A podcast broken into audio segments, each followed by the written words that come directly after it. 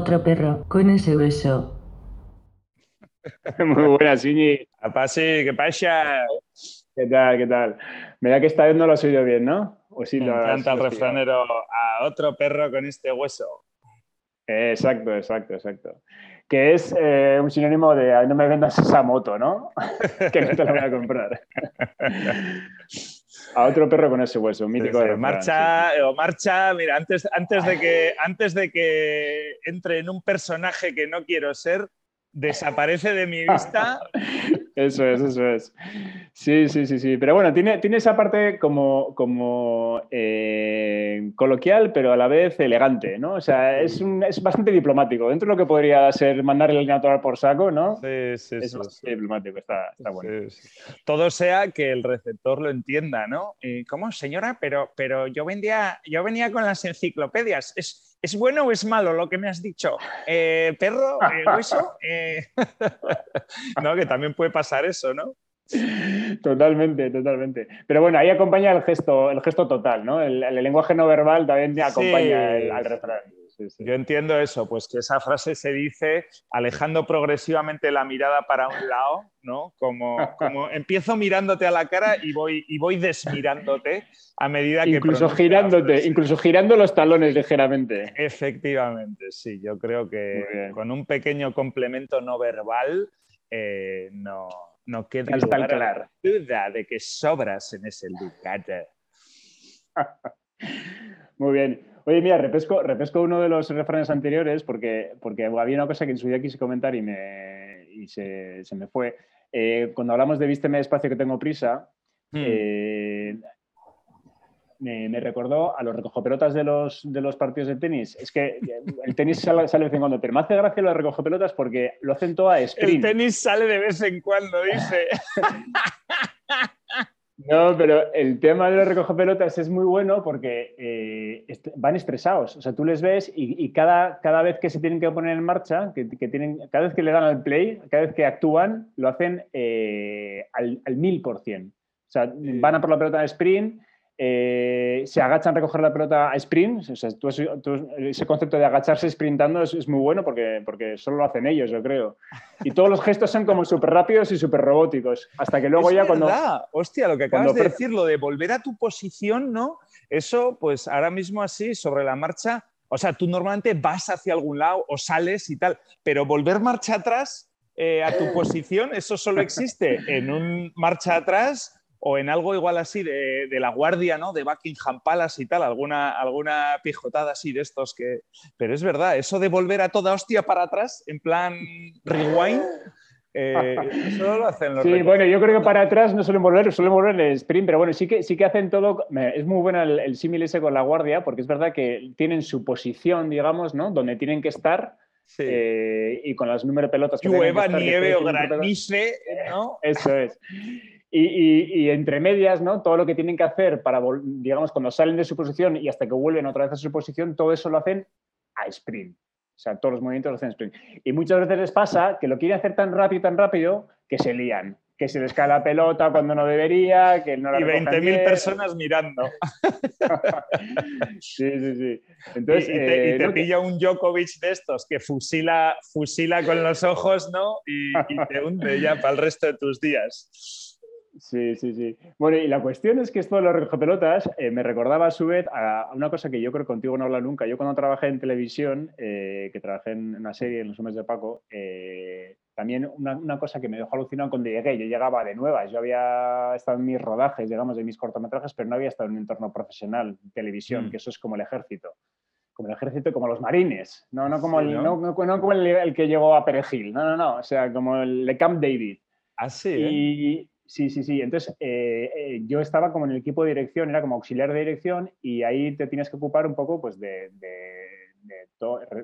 las mierdecillas del rodaje, ¿no? De, que la gente estuviera preparada, de, los, los, figurantes, de, oye, que hay que cortar la calle por ahí, asegúrate que no pase ningún, ningún coche, yo qué sé, si, pues estás cuando estás rodando en la calle, además. Y todo lo que había que hacer, todo lo que había que hacer en ese puesto, había que hacerlo corriendo. Es decir, si tú, si te decía, digamos, tu jefe de rodaje, oye, vete a un tal sitio a preguntar no sé qué, no podías ir andando, tienes que ir corriendo. bocata, pis, agua.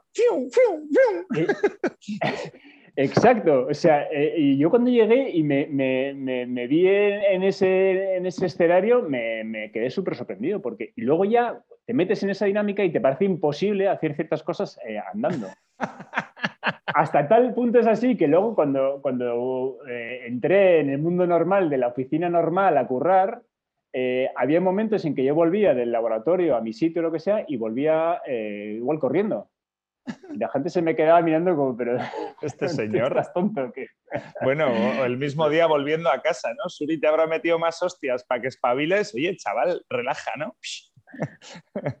Eche, vaso, corre, huevos. Sí, sí, sí, pero bueno, que es curioso que, en, un mundo en el que cada segundo cuenta. Oye, ¿hay cierto protocolo ahí? O, o, sea, porque yo alguna vez sí he observado eh, Igual depende del campeonato, me imagino que habrá reglas generales ¿no? para, el eh, para el recoge pelotismo y luego yo me imagino que los grandes campeonatos, que un Wimbledon no sería Wimbledon si no tuviera un par de directrices específicas para los chavales, ¿no? Por encima de lo que es la legislación mundial de recoge pelotismo, ¿no? El torneo élite por excelencia seguro que tiene alguna... O sea, no sé, me suena me suena de ver eso, por ejemplo, esto de que levantan el brazo para tirar la pelota, que me parece mm. súper poco práctico. O sea, en el fondo, e, en ciertas situaciones, o sea, me imagino que será pues para hacerle ver al jugador, estoy listo, te puedo mandar una pelota, pero en el mm. fondo, eh, yo qué sé, si vas allá toda hostia, levantar el brazo hasta arriba, cuando ya es obvio que tienes que... Coño, suelta ya la pelota, ¿no? No, pero es verdad que sí. Da lugar como a, oye, tío, pareces tonto, o sea, pareces tonto, suéltala ya, ¿no ves que te está esperando? Ajá. No, pero son como varios tiempos, ¿no? Yo creo que sí que marcan los tiempos. De llego a mi sitio, eh, levanto la mano para que el otro vea que tengo pelota, ¿no? Y que puede contar conmigo. Y yo creo que sí que sí, eso sí que, que tiene que haber posiciones y, y, tendrán nombre y todo, ¿no? O sea, no sé, me gustaría, si hay algún recoge pelotas o alguien, algún ex, ¿no? Es verdad, tío, este recoge pelotas será un poco como lo de monaguillo, ¿no? Yo de pequeño fui monaguillo, ¿no? Que es a mí, por ejemplo, un tema que me persigue mucho, ¿no? Eh, no sé si es algo que cuando lo digo, que me sale automáticamente o que ya sabe mucha gente de mi familia, porque, o sea, sabe mucha gente, no es que lo esté escondiendo pero de, los tres hermanos que somos, yo, yo he sido el único monaguillo. Mi hermano no fue, no me digas por qué. Entonces es algo que cuando se dice, en, en, voz propia o en voz ajena, no estás muy seguro si es algo de lo que enorgullecerse. o, de lo que da un poco. Pues esto igual, ¿no? No, yo de pequeño fui recoge pelotas y tal. Eh, es, de esos curros que no quedan muy claros si es un orgullo, ¿no? O es como, joder, qué pringao. Totalmente. Eso, eh, además, es que eh, la comparación con lo de Monaguillo es, genial porque es algo que haces de niño y yo creo que ahí está la clave. Si eres un niño es como para estar orgulloso. Si ya tienes bigote de recadista y ya empiezan a, ya empiezan a hacer pelos en las piernas, ya empieza a ser un poco vergonzoso. Ya es súper cool. Sí, sí. Sin embargo, yo creo que, por ejemplo, los torneos importantes no tienen, no tienen pelotas demasiado jóvenes. Yo creo que son ya. Eh, ¿Habrá límite de edad? Hostia, no, necesitamos. Es un tema en el que necesitamos respuestas, tío. Por favor, apelo a, cualquiera que tenga cercanía al mundo del, del recoge pelotismo, tío, que nos, que nos ilumine un poco. Eh, reglamentación, dónde se estudia, hay academias, eh, hay un título, eh, hay, hay, divisiones, hay clases. No, no, yo soy como los cinturones, ¿no? Yo soy cinturón, cinturón, eh, yo qué sé, de cuero, cinturón cuero, ¿no? Muy Wimbledon, de recoge pelotas. ¿Hasta qué año se puede ejercer? eso, ¿los vestuarios son mixtos o, va por... se entrena con los... Sí, a ver si calientan o no calientan antes de. Antes ¿Es catalogado como deporte eh, o, qué es? ¿Una afición? Una, eh, ¿Un deporte? ¿Una actividad? ¿Un curro? Eh, ¿En qué, qué sindicato defiende? Hay demasiadas preguntas. Demasiadas preguntas, sí, sí. Mm. Mira, una, cosa que a mí me, me llama. ¿Puede recoger pelotar dos, dos, dos, partidos seguidos? ¿O, o, es tan agotador hay que descansar. Que... ¿Cuál es el récord de recoge pelotismo en un solo día? ¿Quién lo ostenta? Total, tío. ¿Qué pues nada, nación tenemos- sirve más? O sea, es, es- es un arte, ¿no? Es, es algo, eh, no, es que la escuela italiana de los recoge pelotas es, eh, o, o no, es algo sin ningún arraigo, eh, no sé. Joder, tío, todo el mundo, sí, sí, totalmente. Lo, eh, podemos podemos hacer un, un- un combinado con los monaguillos y todas esas preguntas también las podemos ampliar a los monaguillos, ¿no? Si, si tienen que entrenar, si tienen que entrenar, etc. Crucemos variables. Oye, eh, eh, los recogepelotas, una cosa que me llama la atención es la cara que tienen que poner, ¿no? Que también yo creo que eso está bastante, bastante establecido, porque así como, por ejemplo, los bailarines, ¿sabes que ahora está de moda? En, en todos los, Uh. En, todos los, en todos los grupos de bailarines, todos tienen la sonrisa, de oreja a oreja, es decir, forzada, se baila sí. sonriendo, igual que las que las En rítmica, en gimnasia rítmica, tío, sí. Sí, también, también. Eh, los recogepelotas, en cambio, eh, en- tienen un punto neutro, es decir, no pueden estar sonriendo, yo creo que no pueden estar sonriendo porque si no parece que están vacilándose o no están ahí, que parece que están Mm. despistados con otra cosa o que están eh, Mm. riendo de alguna cosa de los jugadores, pero Mm. tampoco tienen- pueden estar de muy mala leche, no pueden estar, tienen que transmitir cierta empatía, pero sin, sin Sí, pasar tampoco la... pueden estar con cara monaguillo. Eso es, eso es. Y eh, iba- te, iba a preguntar, ¿cuál es la cara de Monaguillo? ¿Un Monaguillo qué cara tiene que poner? Hombre, no, no. eh, Piedad. su, su asaje. No, eso, pues tristeza. En el fondo, en el fondo la Eucaristía eh, es un acto, sí, no sé, por mucho que se diga, hoy celebramos la, la- la resurrección, es, es un- es un- es una ceremonia tirando a triste. Triste. No puedes estar de Sí, descojono sí, sí. en misa. Entonces, el monaguillo tiene que estar... Bueno, aunque yo me acuerdo, tío, que liábamos una, tío, iba con... Yo era, yo era pareja, además se iba por parejas, tío. Tiene, tiene más similitudes con el tenis, tío. Yo monaguilleaba con Jorge Pérez, tío, que era mi, mi colega de, de clase, ¿no? Y eso, éramos, éramos una pareja indivisible, tío. Que había que monaguillear en otra iglesia. Íbamos juntos, tío, pa. Y, y ¿Os eso. fichaban? ¿Os, fichaban de otras iglesias? Nah, sí, yo no sé si se dio el caso, pero igual sí. ¿O jugáis, Sí. jugáis fuera de casa? Sí, no, era siempre en Vidorreta, tío, en our local grounds of Vidorreta, en las monjas. Eh, pero sí había descojono eso, tío, al final era un puto coñazo, tío. Era normalmente domingo a la tarde, me acuerdo, domingo a las 7. Bueno, estaba luego la misa del gallo, tío. O sea, ya era el descojono a las 12 de la noche. Eh, pero sí, echábamos carreras, tío, al, al- al- al pasar el. Al pasar. al pasar el cepillo. eh, eh, so- perdona, tío, es que. Un segundito, un segundito. Sí. Ah, vale, lo- luego paso, luego te llamo. Tranqui, tranqui, o si no lo hacemos mañana, no te preocupes. Sí, venga, tío, chao. Perdón, es que mi tapa de mármol para la nueva Mecha Round Dining Table está lista, tío. Y mi proveedor que está aquí a la vuelta de la esquina, tío, y que me atiende a título personal. Qué bueno. Porque es compañero de fútbol también. Esto es así, las, las, las pequeñas urbes, tío, el slow, el slow manufacturing funciona así, tío. Eh, Ese que es, es el CEO, es el CEO de, de- de la empresa no, este es el segundo de taller. Es el segundo de taller. Y, y he intentado detener esto con una mirada, ¿no? O sea, he intentado que mi mirada, que estoy a, a- a seis metros de la puerta, hablara y, es, y, y evitara este farragoso momento, esta farragosa interrupción, pero no ha funcionado. No sé. Jugamos en el Nah, mismo equipo bien. y somos vecinos de polígono, pero el lenguaje visual no.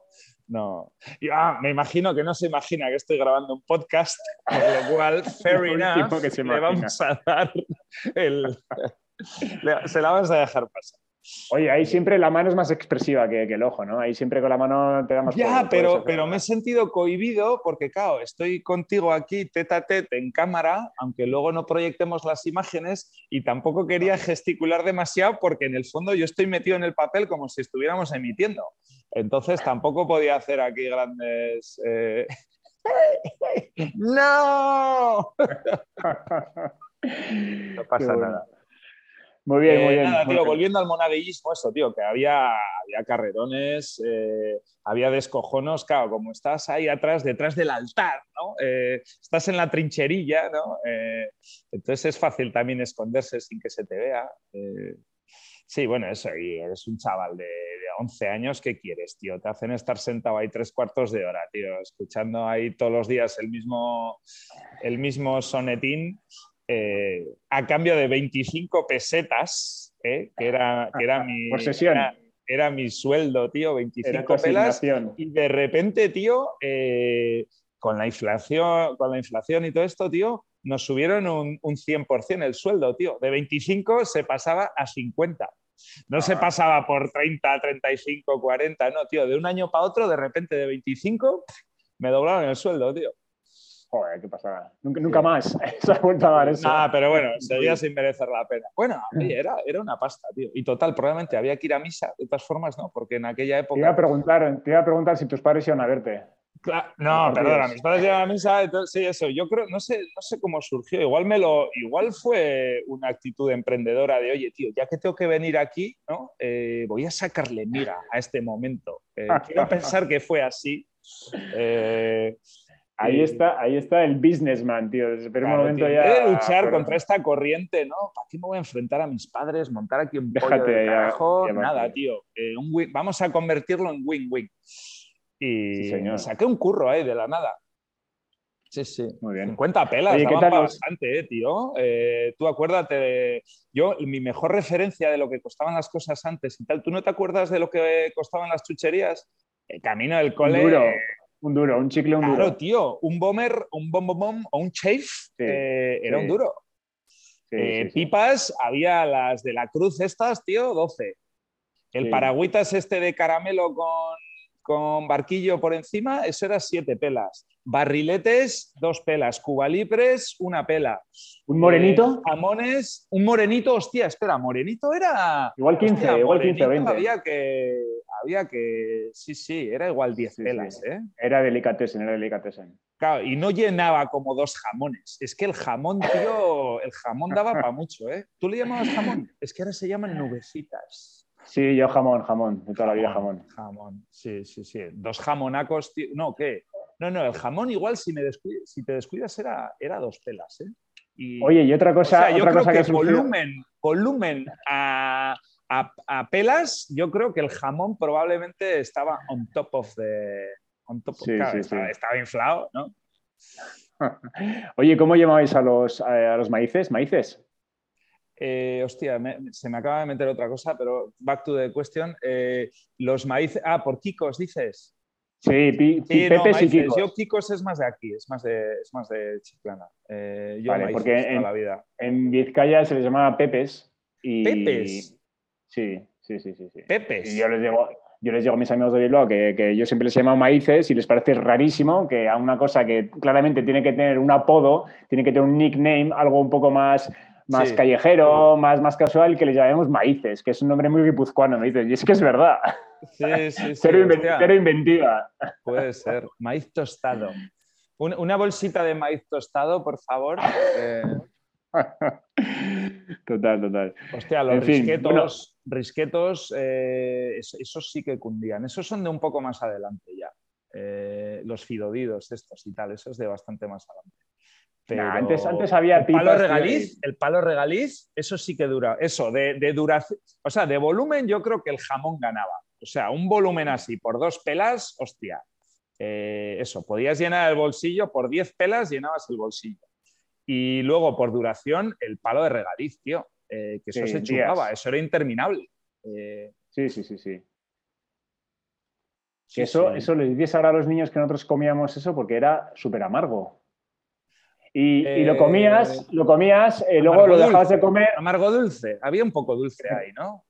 Se te quedaba, se te quedaba duro, sí. ¿no? Y luego al día siguiente, cuando lo, retomabas, eh, tardabas un, minuto así en, en volver a quitarle la dureza. Es como las brochas después de pintar, ¿no? es la misma sensación. Muy bueno, totalmente, tío. Sí, sí, sí. pero luego ya al minuto ya estás otra vez en, harina, tío. Claro, sí, efectivamente. Revive. Lo has revivido, tío. Tiene, tiene un protocolo ahí de reanimación y. Sí, sí, totalmente. Qué bueno. Joder, tío, me, está entrando, me está entrando hambre, tío. Con... Sí, bueno, hay que decir que a, los, a los, oyentes del Chaparrón hay que decirles que hoy estamos, eh, hemos cambiado el horario, estamos eh, grabando antes de comer y no después de comer, como venía siendo habitual, y cambia bastante la. Son las dos menos. energía, el nivel de glucosa y todo está, está bajo mínimo. Oye, tío, hablemos, hablemos, hablemos del hambre, tío. más allá de, de, la hambruna, ¿no? que es de lo que se suele hablar, ¿no? de esa gran tragedia mundial, eh, niños que se mueren, África, la desigualdad entre, entre los países con exceso de comida, ¿no? hambre, hambre como catástrofe mundial, pero, pero hambre a nivel doméstico, tío, hambre a, nivel individual. Eh, hostia, yo es algo con, con lo que lo he pasado y las paso canutas, tío. Eh, es un parametrillo, tío, que o sea, hay mucha gente, por ejemplo, que, está mal, que está mal de la tripa, ¿no? Hay gente que está todo el día con, con eso, con los mareitos y con, y con, y con las diarreitas y los gasesitos y tal. No, a mí, no sé, yo, yo nunca he sido de, de estomaguito delicado, pero sí hay cierto sector del público que, que sí lo sufre, ¿no? Y pues les escuchas y, joder, pues mira, qué putada y tal. Hoy sí, que hoy, hoy estás así, hoy, ah, vale. A mí eso no me afecta, pero lo que sí me afecta es el puto hambre, tío. O sea, el hambre puede condicionar mi día totalmente. Eh, yo qué sé. A mí me pasa mucho, a mí, tú eres de que te suenen las tripas, a mí me suenan bastante las tripas. A ver, lo de sonar las tripas es algo, tío, que puedes tú, eh, yo creo que está directamente, hay un cable que conecta el sonido, el surround, con el cerebro, tío. O sea, no te suenan las tripas hasta que empiezas a pensar en que te están sonando las tripas. ¿no? Estás en la consulta, y, y el peor es la consulta del médico, tío. Estás ahí en la consulta del dentista que normalmente, claro, tampoco vas al dentista con la tripa llena, ¿no? Normalmente eso, de hecho muchas veces, pues oye, ven en ayunas o, o tal, o yo qué sé, ¿no? Y estás ahí en la consulta y te entra el gusanillo este de, hostia, hambre. El monstruo, te entra el, el fantasmita del hambre, ¿no? El toc toc, soy, soy tu regla, ¿no? Toc toc, soy tu hambre. Eh, y, hostia, empiezas ahí a, no tengo hambre, no tengo hambre. Si tienes hambre, te, empieza, te empieza a crujir la tripa y claro. Sí, sí, sí. ¿Tienes algún truco? No sé, tío. ¿Qué haces? No, pues en ese momento piensas, yo a mí lo primero que se me entra, voy a tragar saliva, ¿no? que es lo más parecido a, a comida que tengo a mano. Pero yo creo que es peor, eh, porque claro, ahí lo que hay que hacer es secar, o sea, lo que hay que hacer es secar el pensamiento, tío, eh, quitarte, eh, empezar a pensar en, sí, no sé. No, yo, yo, solo, yo solo intento respirar, respirar hondo. Bueno, ¿Ah, o respiro hondo o aguanto la respiración. Bueno, a ver, las tripas nos crujen a todos. Esto tampoco es algo que... No, hay gente más propensa al crujido y gente menos propensa al crujido. Sí, claramente, yo creo. Sí, sí, sí. Hay gente que no, hay gente que no, tiene, que no tiene margen ahí abajo para, que haya cavidades que puedan generar sonidos. A mí, a, mí, a mí me sale un surround, tío. A mí me. Sí, sí, a mí también, además, además eh, largos, largos y sostenidos. Sí, sí, sí. pues eso es un malísimo momento, tío, ahí en la consulta, porque, claro, no, no, no acaba en la consulta. Una vez que has activado, no acaba en la sala de espera. Una vez que has activado el monstruo, tío, te acompaña en la consulta. Y en la consulta también hay silencios, eh, sí, nada.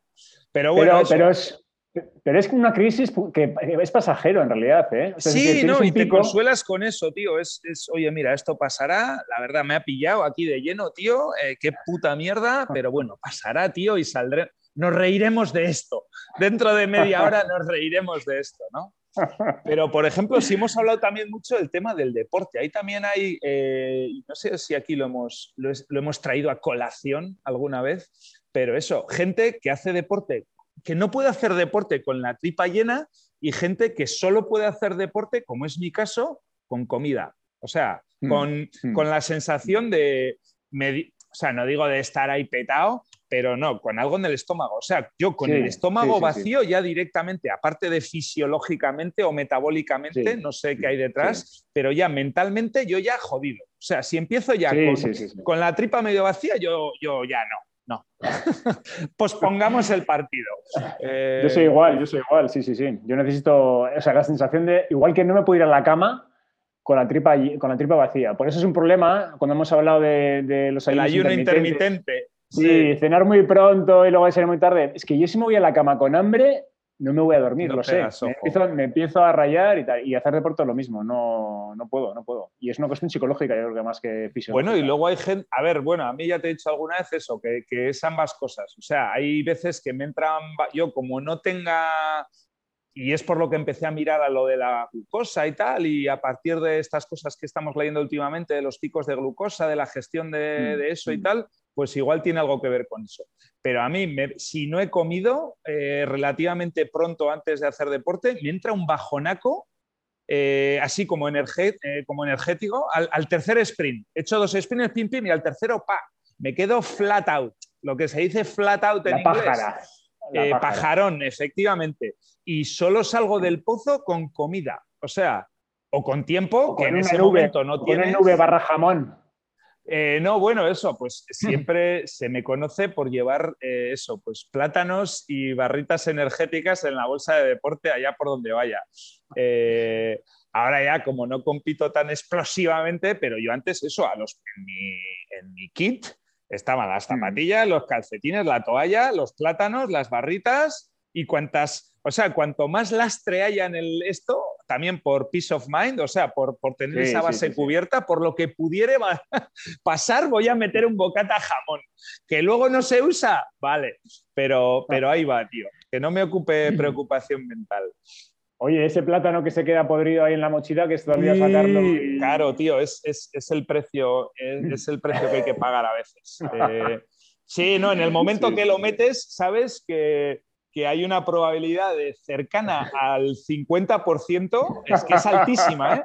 Puede ser que una de cada dos veces eh, se quede dentro. Se quede ahí. claro, porque después del partido ya estás a otras cosas, tío. Ya estás ahí a la berrita, oye, tal, oye, tengo que salir corriendo y eso se queda ahí. Eh, si no se ha comido, duerme ahí. Pero no está ahí. Y claro. Eh, eso, y si, se alinean astros inversamente, y pues eso, es la típica mochila, ¿no? Tú tienes más de una mochila de deporte, entiendo, ¿no? Yo ahora mismo puedo estar trabajando con cuatro o cinco mochilas en paralelo. ¿Tú? O sea, tengo, la, de, fútbol, que es la fija, ahora he tenido que meter la de tenis, que también es fija, eh, la de yoga la estoy cambiando, o Pilates Yoga, que es la misma, la estoy cambiando con esto.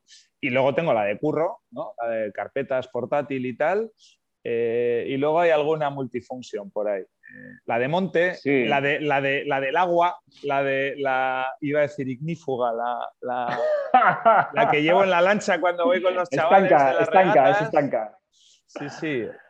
Y claro, entonces, claro, si dejaste en la, si hay cinco mochilas y dejaste el plátano en la mochila A, pues igual no la vuelves a ver hasta, que rotemos todo hasta que le toque la chanda otra vez. Y claro, te encuentras ahí, tío. Sí, sí, sí. Bueno, y luego ese olor no lo quitas, ¿eh? Eso lo requiere de mochila nueva. No, bueno, por eso me gusta trabajar con plátano también, pues porque en ese sentido el plátano es agradecido, es un material que pudre bien. Eh, hay otros materiales que no pudren tan bien y el plátano en ese sentido se porta medio bien.